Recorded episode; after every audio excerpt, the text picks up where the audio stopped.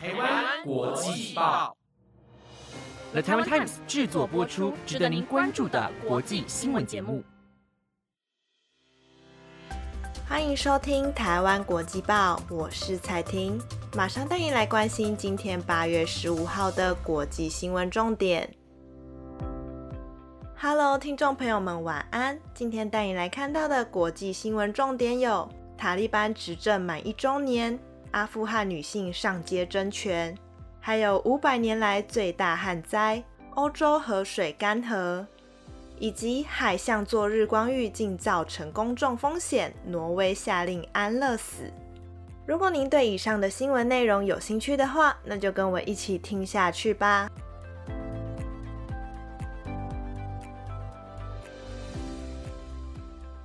今天的第一则带您看到的是政治新闻。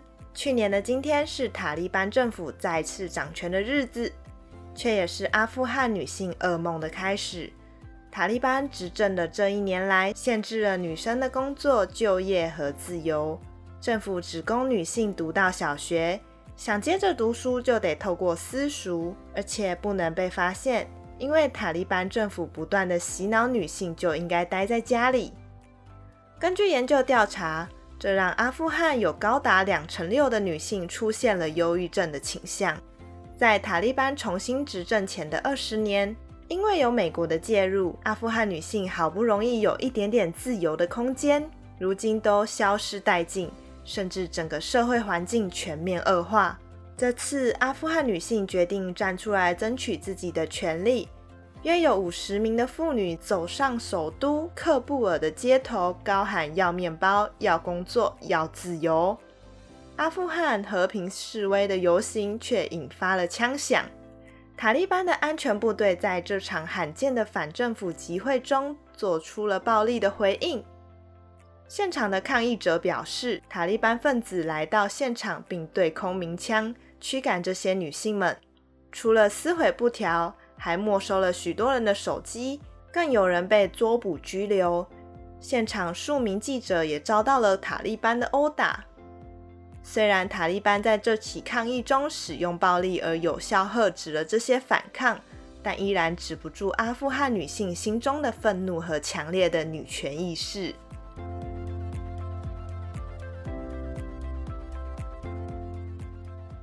接着带你来看文学与宗教的冲突。西元一九八八年出版的《魔鬼诗篇》这部小说。它的作者鲁西迪在十二号的时候，在美国纽约遇刺而重伤。消息一出，让他的作品讨论度都大增不少。尤其是这本让鲁西迪长期面临死亡威胁的《魔鬼诗篇》，这部小说的内容涉及到伊斯兰教的教义，而且具有极大的争议性，让这位印度裔英国作家成为全球极端伊斯兰分子数十年来追杀的对象。就连发行商和翻译者都曾经受到威胁和攻击，而这次遭到刺杀的过程是鲁西迪在数百人面前演说艺术自由的时候，凶嫌突然冲上台刺伤他的颈部和身体，送医急救后需仰赖人工呼吸器，而他的儿子在昨天向外表示，父亲已经取下呼吸器，家属们都感到如释重负。另外，凶嫌也已经被警方逮捕，是一位来自新泽西州的男子，名叫马塔。他被控二级谋杀未遂，但他目前拒绝认罪。不过，却有伊朗极端保守派的媒体称赞突袭者是具有责任感的英雄，并暗示未来可能会有其他人物遭到攻击。此外，发文声援的 J.K. 罗琳也同样收到来自网友的威胁讯息。而现在，各大书店纷纷表示，这起流血事件让许多读者对这位作家产生了浓厚的兴趣，成为了销售量增长最快的书籍。如果听众朋友们有兴趣了解更多的话，不妨可以去阅读看看这本引发多年追杀的《魔鬼诗篇》。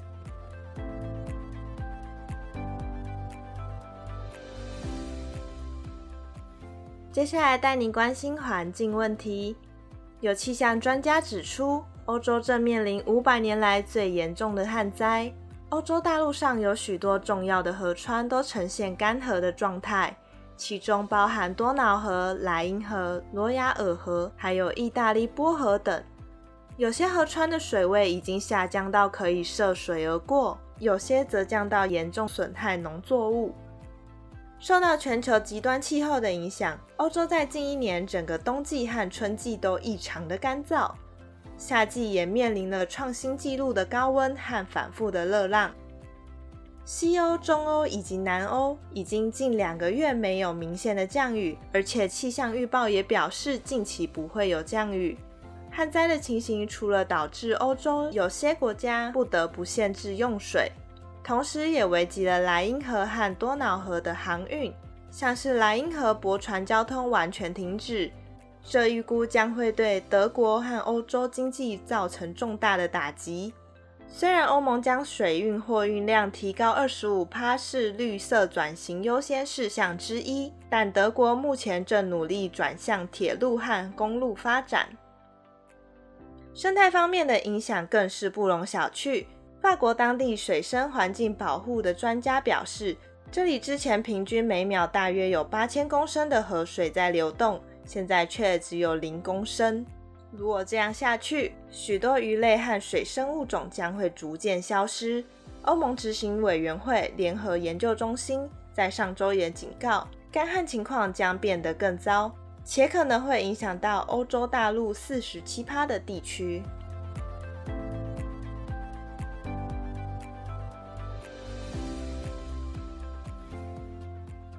下一则带您看到埃及，埃及吉萨市的阿布席芬教堂在昨天疑似因为电线短路而引发大火，并且大家在逃命时又发生人踩人的情形。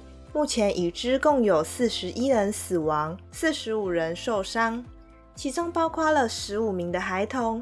埃及卫生部表示，这场教堂大火是埃及近年来伤亡最严重的火灾之一。消息人士指出，当时有将近五千人聚会教堂参加弥撒，火势来得又急又猛。更严重的是，火势堵住了教堂的出入口，引发踩踏事件。更有人从窗户跳出来逃生，其余大部分都是吸到浓烟窒息而伤亡的。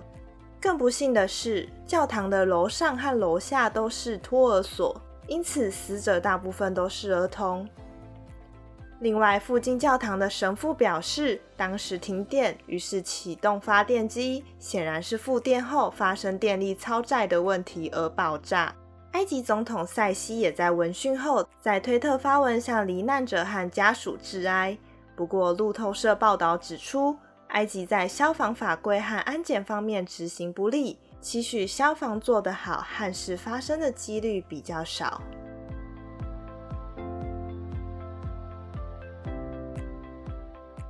最后带你来看到挪威的海象。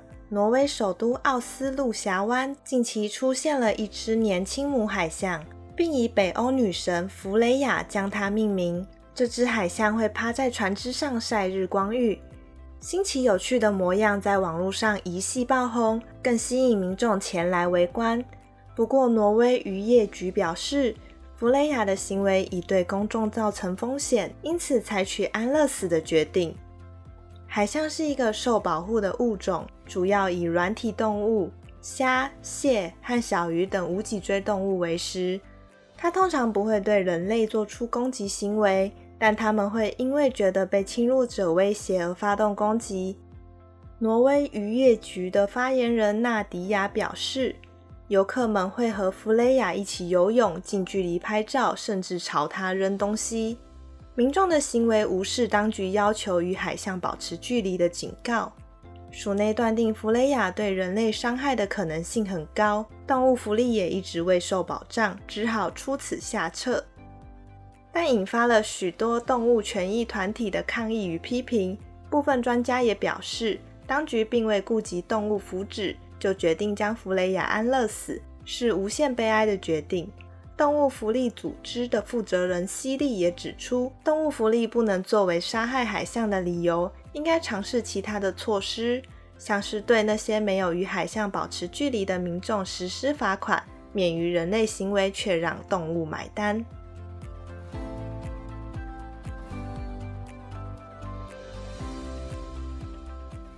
以上就是今天五则的新闻内容，本节目皆由了台湾 times 制作播出。台湾国际报在这边要宣布一个消息，那就是我们目前要暂时改成隔日更新的模式。我们将会在每周的一、三、五日这四天为您播报国际新闻。感谢您一直以来的收听和支持。如果有造成您的不便，还请见谅。